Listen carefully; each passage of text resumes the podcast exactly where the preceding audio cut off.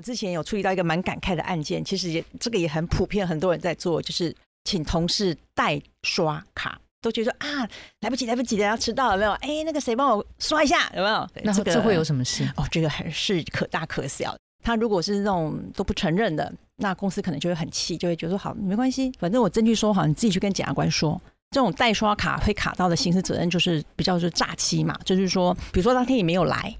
好，当天你没有来，你本来你也没有正当的去请假，那你可能要被扣薪。那你扣薪，结果你因为人家帮你的刷卡了，等于是你骗公司我有来。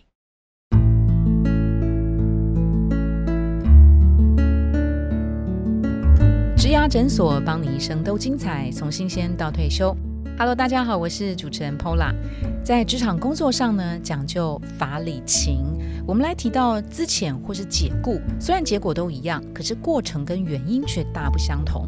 像是资遣的话呢，可能是因为工作表现经过一段期间的努力，还是没有办法达标，或者是公司或是部门业务缩编或调整。可是解雇的话呢，就很可能是踩到了一些法律红线。那到底在工作当中有哪一些不经意的行为，很可能是我们就不小心踩到的法律红线呢？所以今天植牙诊所的主题，工作中。比犯错更严重的法律红线，我们特别邀请到律师林孝珍律师，那他也是王东山联合法律事务所的合伙律师。Hello，孝珍律师您好。Hello，大家好，我是林孝珍律师。哦，孝珍律师之前哦职业目前超过二十年，他之前也担任过法官助理，处理过的案件洋洋洒洒，从贪污到呃伪造文书，到内线交易，跟一些社会案件，像是毒品诈欺等等，哈，非常的丰富。那今天呢，我也特别邀请到一零四人力银行人才开发部的资深经理林淑瑜来担任今天的客座主持人。淑瑜在一零四呢，已经有超过十五年的人资专业经历。今天之所以请舒宇来担任客座，也是因为人资也经常会处理到一些类似的案件。Hello，舒宇你好。Hello，我是客座主持人舒宇。好，在节目的一开始啊，我就先抛题来请教律师，就是您的职业生涯当中，也或者是您也算是一个职场上班族了哈。好，合伙律师，OK。最不小心，那又最常见的法律红线是什么呢？我还还是要分阶段哈，就是说，一般我们常看的跟律师的职场上会碰到的还是不一样。对啊，对，你要严重到说会到律师这边来处理的，可见已经不是只有几支原子笔这件事情而已，通常都是比较大的。所以我们应该说分两个两个层次来看，一种就是说比较是普遍常看到的东西哈，就是比如说拿拿办公室的原子笔啦、卫生纸啦、卫生纸啦、水啦、咖啡啦，有没有？对，就是我可以接壶回家喝吗之类的哈？对。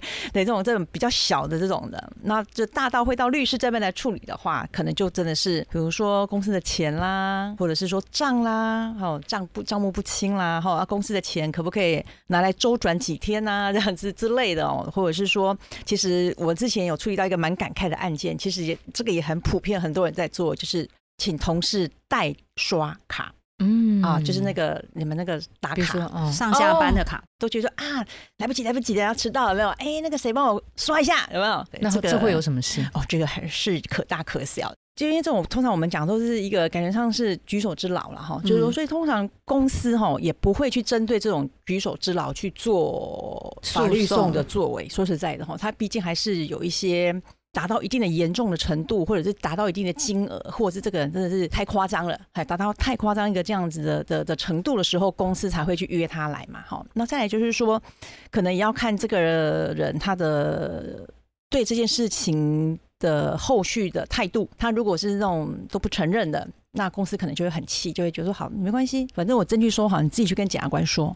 哎，就是可能类似像这样子啊，或者是说，哎，你就承认，哦，那我们公司会重新发落，重新去处理，我们愿意给你机会什么的，因为他们是比较就是还不错的一个职业这样子。那当事人当然是没有前科的。那那个案子是比较特别，是在于说他觉得他是一个沟通上的误差。哦，有扯到其他的同仁，因为他毕竟是代刷卡，就一定至少要两个搭配嘛，对不对？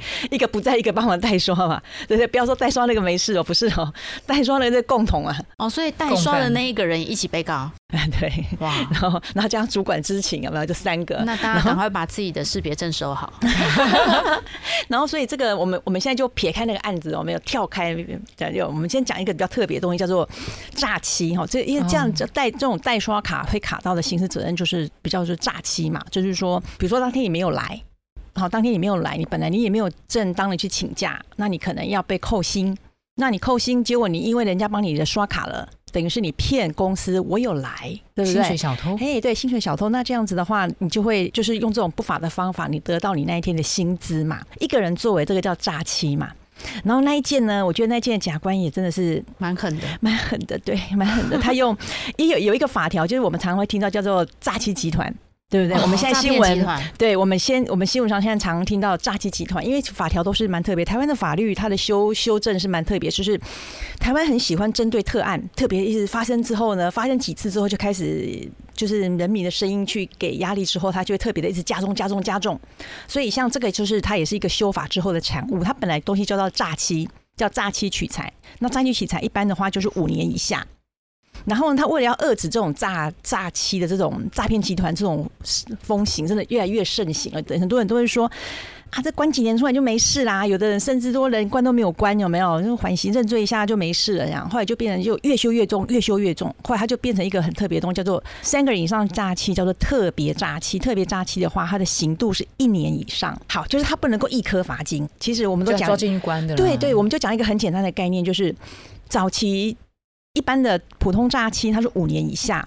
五年以下，你只要能够让法官判你六个月以下，你就可以一颗罚金。即使你没有跟对方和解，他只要判六个月以下，你就可以一颗罚金，就是你只要缴钱给国家，你就不用关，花钱了事。对。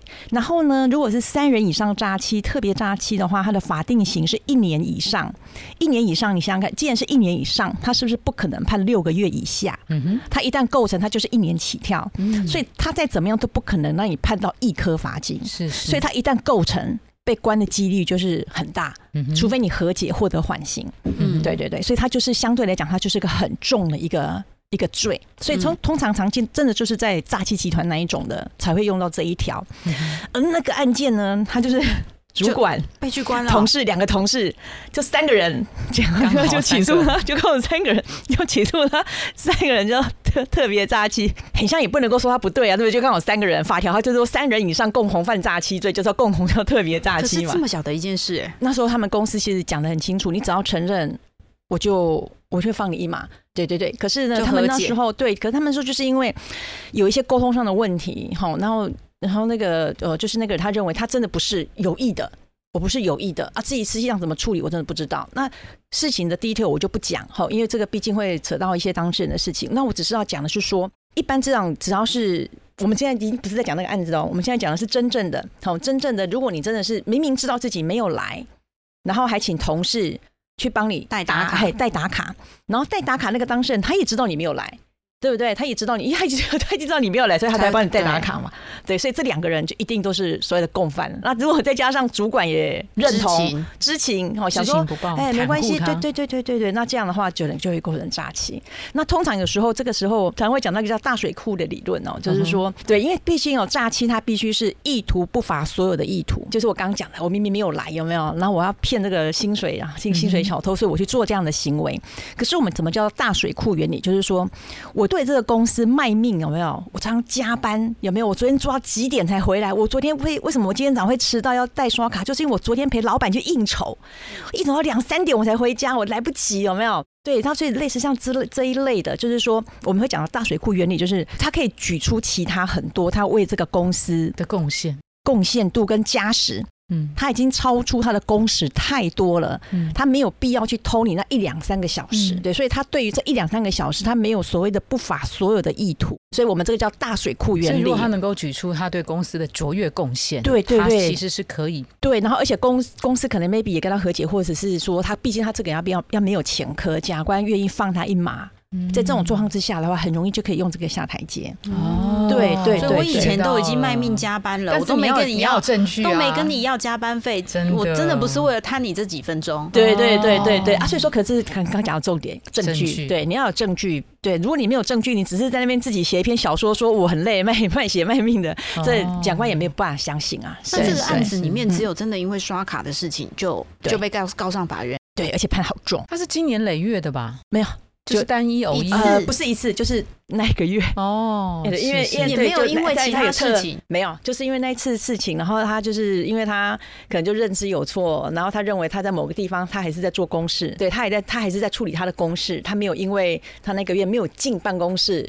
他认为他没有偷公司的薪水，嗯对他是在别的地方处理公司的事。那律师，你刚刚提到这个代刷卡的部分，还有提到一个是钱，钱应该是就比较会走到律师的这这部分来协助处理对的。对对对，而且哈，他还一个有一个有一个概念哈，蛮特别，就是说，哎，我可不可以，比如说我手头紧，比如说我本人是会计，或者是我本人是出纳，对我借用两天，我后来我就还回去啦。对啊我后来还哎，讲到重点，我还真的补回去喽。嗯，我还真的补回去了，可是事后可能不知道什么原因啊，哎、被发现现被发现了，那我构不构成犯罪？我先考你们，请我补回去了，我只是真的借用几天，借我放回去用而已啊，也是对放回去啦还。是不行吧？嗯，就像是银行财富管理的对理专，他他那个东西叫做集成犯，它有一个专有名词叫集成犯。集成犯的意思就是说，你怎么写怎么写呃，集就是即将的即，哦然后成成就是功的成功的哦成，即将成为犯罪，就是你一旦做了那个犯罪行为，一做它就构成了。是对，嗯不会因为你事后把钱补回去就变得不构成。嗯哼对对对嗯对，所以说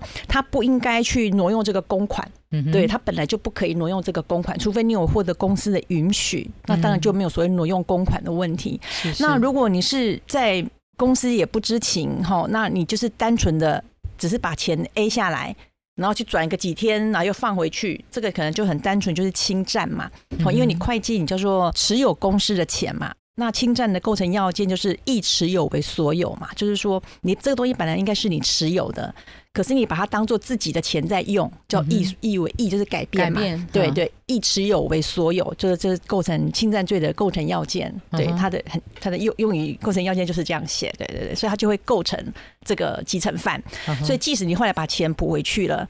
那还是没有办法阻却，只是说他把钱补回去，那可能就是量刑上的问题而已。OK，对但同理啊，这个是公司的钱，他拿去周转个几天。如果是公司的物品呢，比如说公司的电脑、公司的什么样的硬体设备拿回去，那一样一样那个财务啊，财务，对对他们讲到对电脑嘛，因为现在大概公司都会配笔电，那比如对说笔电带回家啊，做自己私人的事情，嗯兼差什么什么这些，嗯是不是也会踩到法律红线？会有举证上的问题。呵呵对对，我把公司的笔电带回家，我处理完公事之后，处理一点私事，公司有办法发现吗？公司如果没办法发现的话，应该也很难吧？下班时间的话，如果下班时间公司不可以，电脑不可以带回家吗？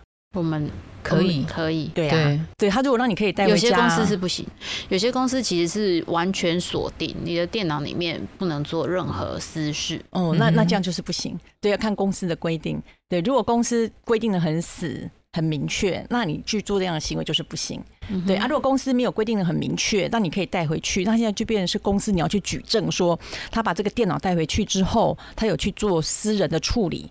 因为我觉得很难可以看的怎么样去判断是 CPU 叫出来去看它的文件历程嘛。我想通常这个哦，除非是卡到机密或者泄密那一块，公司会这么样的去去去追，否则一般来讲，公司应该不会那么闲去把笔电然后叫出来看你有没有 写私人的东西。那回到律师，想请教一下，因为之前啊，大家都在家工作，嗯嗯，那电脑也都带回去了。其实也有一些大的公司、跨国的公司，其实有提到说，哎、你的电脑其实只能公用，因为是公务配的。嗯那我们上面会有放一些的监控软体，嗯来在必要的时候，就是来监控，甚至可以协助你提升工作效能，帮你做工作时间的分析。那这些是可以的吗？可以，只要公司他有先告诉你了，哦对，公司他有告诉你了，他就可以。嗯对对对，然那后呢？签特别的条文吗？还是我只要有公告，有在新人到职的时候跟你说就可以了？还是要白纸黑字写下来？一般如果是律师当公司的顾问的话，通常我们都会建议公司要有这个样的文件让员工去签。嗯，有时候甚至我们可能会很明白的就写在雇佣契约上面，好，雇佣契约上面就会特别负载到这一条。哦，就是说我们有公司会做这样的事情啊，你也知道啊。我们说实在的，一般员工真的很少会去把那一整份契约看完的。说实在的，而且有时候要好好看。对对对，而且待太久可能也就忘记了这样子。所以通常都是事情发生之后才把东西契约调出来看之后，发现啊，原来公司有藏这一条这样子啊。如果公司没有写这一条的，我们就建议公司赶快加这一条的。对对 对。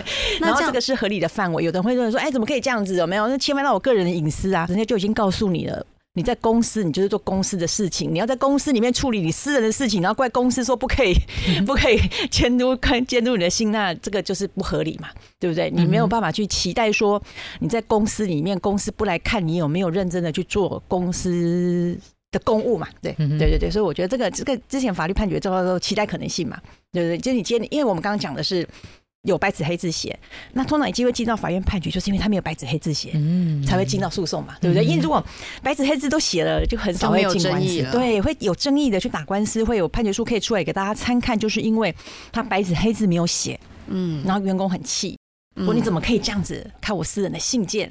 哎啊，这时候就会进到诉讼里面来了。进到诉讼里面来的时候，那时候法院的判断的标准，他就是说，你是一个受雇的员工，你进来公司有没有？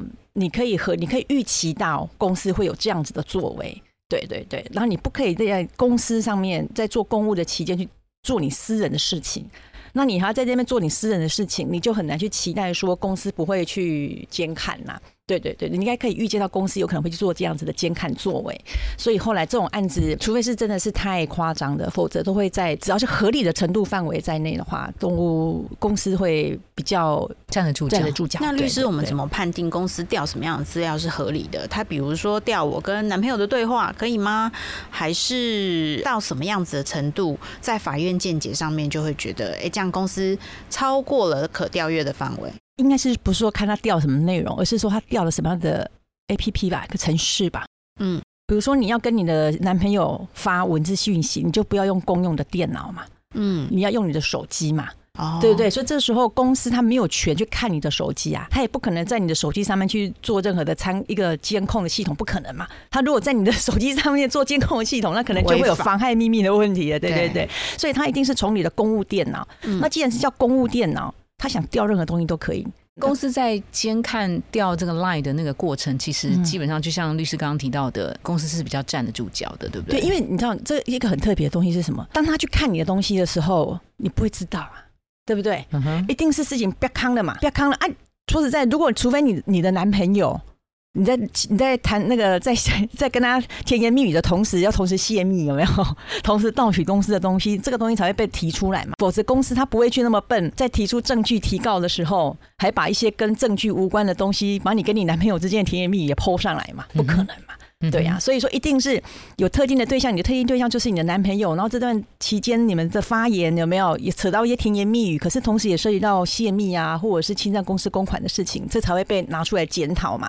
啊，这个时候你就你就招违规了嘛。对呀，只是你们在做这个犯罪行为的时候，你们顺道甜言蜜语的，顺道被调出来。对 对对，正好是用公司发的电脑。对对啊，所以说说实在，如果真的公司去做这样的监看。啊，他发现是甜言蜜语，可是假设你你的犯罪的对象，呃，你的犯罪的行为没有在那个赖的里面，他根本就不会提出赖啊，你根本就不会发现说他有监看赖，不是吗？那这大家要学起来，不要用公司用的电脑来讲一些有的没有的，然后做私人的事情。对对对。然后针对公司方的部分呢，也要注意，要做监看的时候要适时的监看，那最好在评估契约里面有有写类似的条款。对对对，还有保密条款这些也都建议要做这样子。那那律师，你刚刚有提到就是。普通可能是物品啊，像刚刚电脑啊、纸笔啊、水啊，或许都是都有。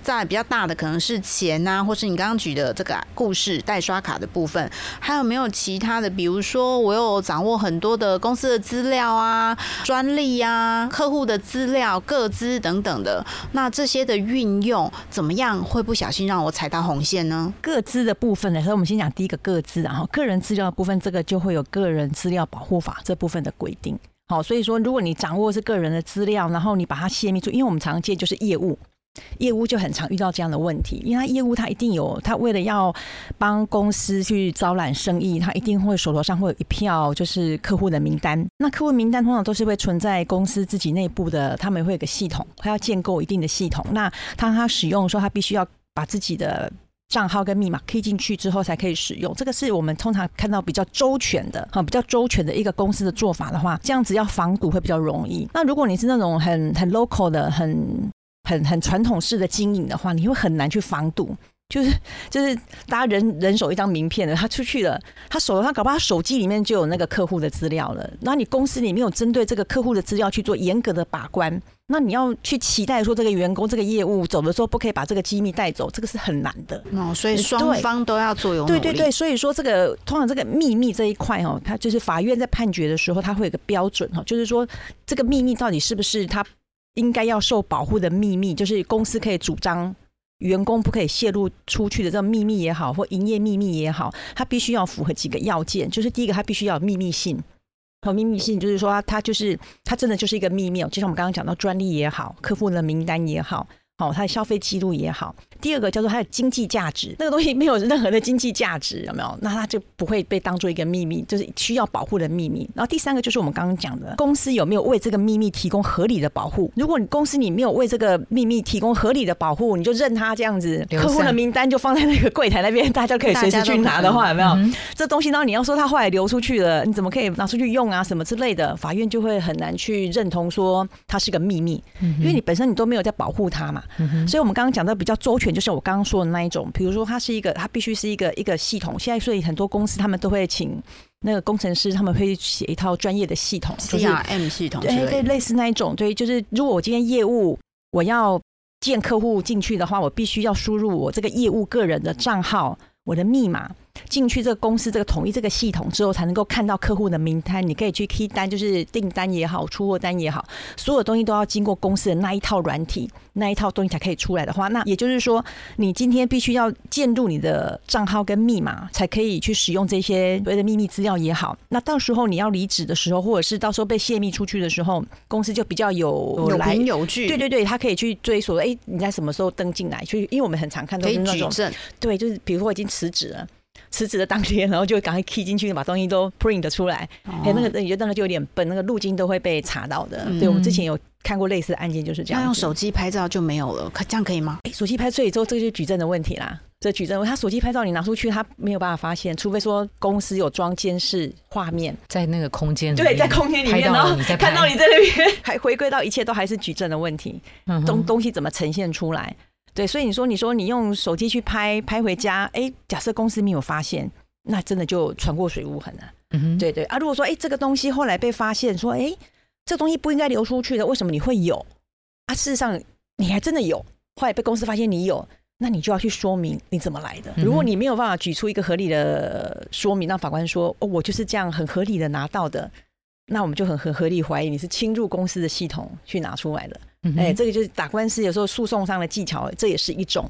对，你要先举证说，哎，你都离职了，你什么你怎么有办法在？你都离职之后，你怎么还可以拿到这个资料？对对，他就要去举证了。这样，对他如果没办法举证，那我就合理怀疑你就是我侵入公司的系统里面呢，把这些东西盗取出来去使用，这样子。像刚刚提到的，大家都是意图去做这件事嘛？比如说我我意图去拍那个照，我意图去寄一些什么，我意图去拿一些经济性或是机密性或是经过被合理保护的这些商业的物件。如果现在是一些不经意的。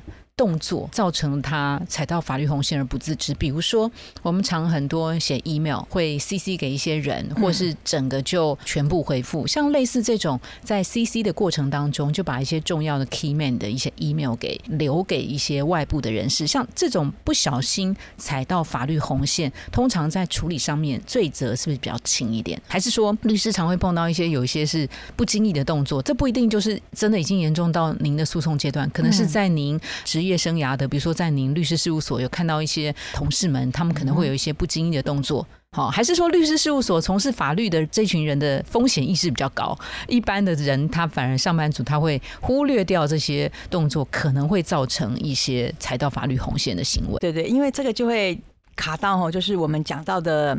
故意跟过失。哦，哎，就是我们在讲到就是故意跟过失的差别，很多的形式啦哈，很多的形式，我们刚刚讲到诈欺也好，侵占也好，窃盗也好，哈，这些东西它都是就像你刚刚讲，它是一个很积极的作为，嗯哼，哦，就是大部分都是要故意的。他没有所谓的过失犯的这种存在，嗯哼，那没有没有所谓的啊，我不小心诈骗了你，没有没有这种东西 哦，对对对对对，所以他这个是全部都是故意犯。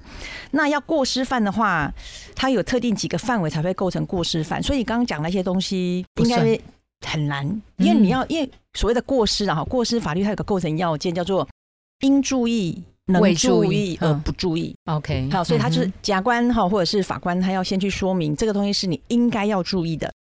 然后你也能够注意，嗯哼，然后你却不去注意，嗯哼，好，那它就会构成过失，嗯，对。接下来它会有一个东西叫做故意嘛，故意就是你明明知道哈，明知会产生这样的结果，然后你还让它发生嘛，好，这个叫做故意，这个叫直接故意，嗯哼。可是有一个东西差出来，这个我们实物上也常常看到，还蛮遗憾的，很多人常用叫间接故意，嗯，间接故意很多人会踩线，间接故意就是说可预见其发生，然后其发生的结果不违背我的本意。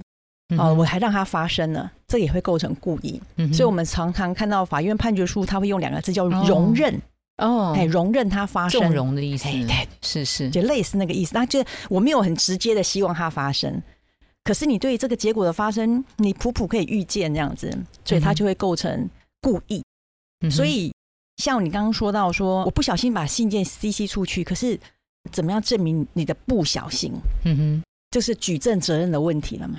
你要怎么证明你的不小心？嗯哼，对不对？这种东西是存在主观的，不管是故意啊、过失，这些东西都是存在你的脑袋里面。除了你自己之外，没有人知道你是故意的还是过失的嘛？对不对？所以这时候就会，法院在判决的时候，他就是会按照情况证据来看情况证据，然后来就是说，哎，有什么什么什么客观的事情，从这些客观的事情，我们去推测你是故意的还是过失的。对，大部分是这样子。比如说啊，我不小心寄寄给人家了，结果那个人还给我钱，是吧？这 个这个，你要说你是不小心的，就很难的嘛，对不对？我如果能够证明你的敌对方。打了一笔钱给你，因为你不小心把这个信息息出去的话，那我就可以合理怀疑你是故意。是是，对，你就不要跟我说你不小心的，我根本就不会相信啊。对啊，你都没有人不小心，人家还感谢你，还给你钱，可见是人家给你钱了，然后你要去做这件事情了，你才把东西转出去去给人家。所以，如果你被人家逮到有这样子的证据的时候，你就很难去让人家去相信说你是不小心的。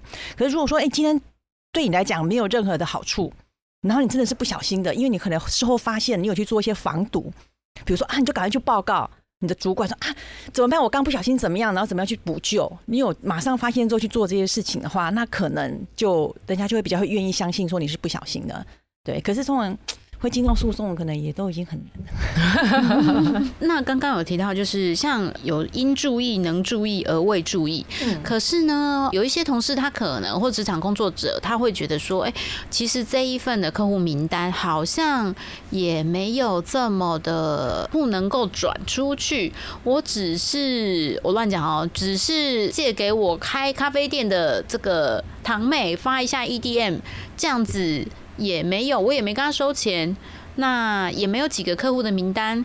这样子是不是就不会构成我彩虹线的部分呢？会有，这有时候会，这是个资法，只有一个 email 啊，一样啊，也没有其他的姓名、电话，一样是不行的。对，不行，email address 那个也是一个个人的资料的范围里面。对对，哎，对我突然讲到这个，我突然有一个东西，我真的很想跟大家分享。我现在是真的是突然想到了，因为我觉得这个跟你们一零是非常的有关系。嗯哼，这个我真的很想要呼吁所有的人，这个真的是我目前正在处理的案件，而且真的是非越来越普遍了。嗯哼，对对。就是找工作的时候遇到诈骗集团，哦，我现在突然觉得这个这个职场里面这个偷这个东西，这个是都小事。我讲真的，嗯，因为这些你刚刚讲的那些笔啊、圆珠笔啊、钱那些都是五年以下的，五年以下这个都好处理。我刚刚讲过的，我现在要讲这个东西会让你卡到是，我刚刚讲的诈骗集团会变一年以上，嗯，不能一颗罚金，对，不能一颗那一条，而且那一条会非常非常的严重，而且现在真的普遍很常见。当你在找工作的时候，因为现在真的是太可怕，我现在真的是因为我职业二十年了，可以看到那种有时候立法的转变。嗯哼，早期哈我们在对付这个所谓的帮助犯的时候，有的人会卖那个存折，嗯哼，卖存折给诈骗集团嘛，以前很常见。人头户，对对对对，人头户会把自己就是那种游民啊，哈没有钱的人，然后一本七千，那时候最常见看到就一本七千，然后他们会去收购这个所谓的账账户人头户，然后让那让那些被诈骗的。的人把钱汇进去，这是真的是最早期我们看到的，很常看到的。而这种卖账户的人，他就是构成叫帮助诈欺。那诈欺是五年以下。嗯，那你帮助犯，你再一减下去，几乎都全部都是一颗罚金就处理掉了，所以它就越来越泛滥。嗯，越来越泛滥之后，就越来越多，就帮助集团呃诈欺诈欺集团就越好做事情嘛。那被诈骗的就越来越多，而且他们真的是很厉害，他们那个手法会让很多人都会去相信。后来就政府就开始宣导了嘛，嗯，那法条就越来越重了嘛，对不对？我们刚刚说到就修了嘛，就变还成三人诈欺都出现了，对不对？那诈欺就会变成越来越严重之后呢，那些诈欺集团就会发现，哎呀。越来越少人要卖账户了，嗯，越来越少人卖账户，那怎么办呢？工作还是要做啊，有没有？他也很认真，我的 工作还是要做啊。那我的钱哎，我钱要放到哪里去呢？再下来就会出现四角诈骗跟三角诈骗，就是那种说起来好复杂，它就是我们常常看到的 A B C，对 A B C，我跟某一个人订货。嗯，好，假设我跟叔叔订货，那叔叔是不是要把钱打给我？嗯，对对，可是我就会叫他打给别人。嗯，对，可是他打给别人那个其实就是一个人头户，你钱打进去，其实打去一个是一个人。一个就是，比如说，我说，嗯，叔叔，你应该把钱汇给我，对不对？那汇给我的时候，可是我会叫你汇到第三人的账号那边去。反正我的意思就是说，他为了要就是要骗那个钱要怎么进来，他会有这样的做法。那现在我要讲的就是求职，真正要进到主题这样子。进到主题就是说，他要怎么样骗这一些来求职的人？好，他就会说，呃，我现在什么找什么工作很轻松，有没有？你只要帮我在公司进来之后呢，你帮我去提钱。好，公司有一些钱要你去提，好，你就是那些像会计或出纳这样子的的的业务，对角色。然后进去之后呢，他人进到里面去工作了，哎，也很像大家都在做事情啊。嗯哼，啊，拿老板叫我去提钱，我就是拿着提款卡跟那个我就去提啦。他车手吧？对，他叫我交给谁，我就交给谁啊。对，我就是受雇于人做这些事情啊，不对吗？啊，后来就发现他自己是车手了。哦，对对对，原来不自知而变成车手。对。啊，这个真的有发生哦，这个真的有发生，而且我为什么说它会很很很可怕，就在于说它会变得很大。还还有一个就是说，他骗他说要做新转户，说我今天来求职嘛，哈，啊，我应征一家公司啊，他们大部分都是用赖，会先用赖在对话，然后赖说哦，你要传你的什么资料给我，传你的什么资料给我，哈啊，什么你的身份证啊，你过去的履历啊，学历啊什么的，然后呢，哦，我现在要做新转户啊，有没有？然后你把你的账号拍给我啊，哎，都还没有录取就要拍新转户给人家，所以这是为什么检检察官会后来会不采的原因会在这里。就是我刚刚跟你讲到的，就是说故意跟过失 range 越来越宽了，所以我现在只知道跟很多的求职者要请他们要小心，就是说司法实务上至少就我目前看来，他们对于这个东西越来越不能容忍的结果，会导致于说他相信你的话是真的的，或是他认为说你应该更加高你的注意义务的那个要求越来越高了。他会认为说，你一般的求职者，你应该要能够做到，你要去上网，要去普查这个公司是不是真正的公司，嗯，而且你要持续去看这个公司有没有真的在运作，而且你要去看这个公司是不是一个空壳公司。嗯哼，我说实在，我这有点 too much。这个我记得这个女生之前有请一个律师陪她一起开记者会，嗯，她她她就是遇到这样的事情，嗯，她就法院就认为检察官就起诉她，因为检察官他只要百分之五十，他就可以起诉。他不用到判刑，那起诉去，你让去跟法官讲吧，好，看法官相不相信你说的话。那女生就是说，我真的以为我我在帮公司就是提钱而已，对，真的以为自己是会计，对他真的以为他自己是会计，就是出纳，公司要我给钱给谁就给谁。那可是人家会认为说，你应该要去查证为什么要去提这笔钱啊，钱去的哪里，是不是都是公司的用途之类的啊？如果你没有做到，你就是车手。那我们刚刚讲的新转户。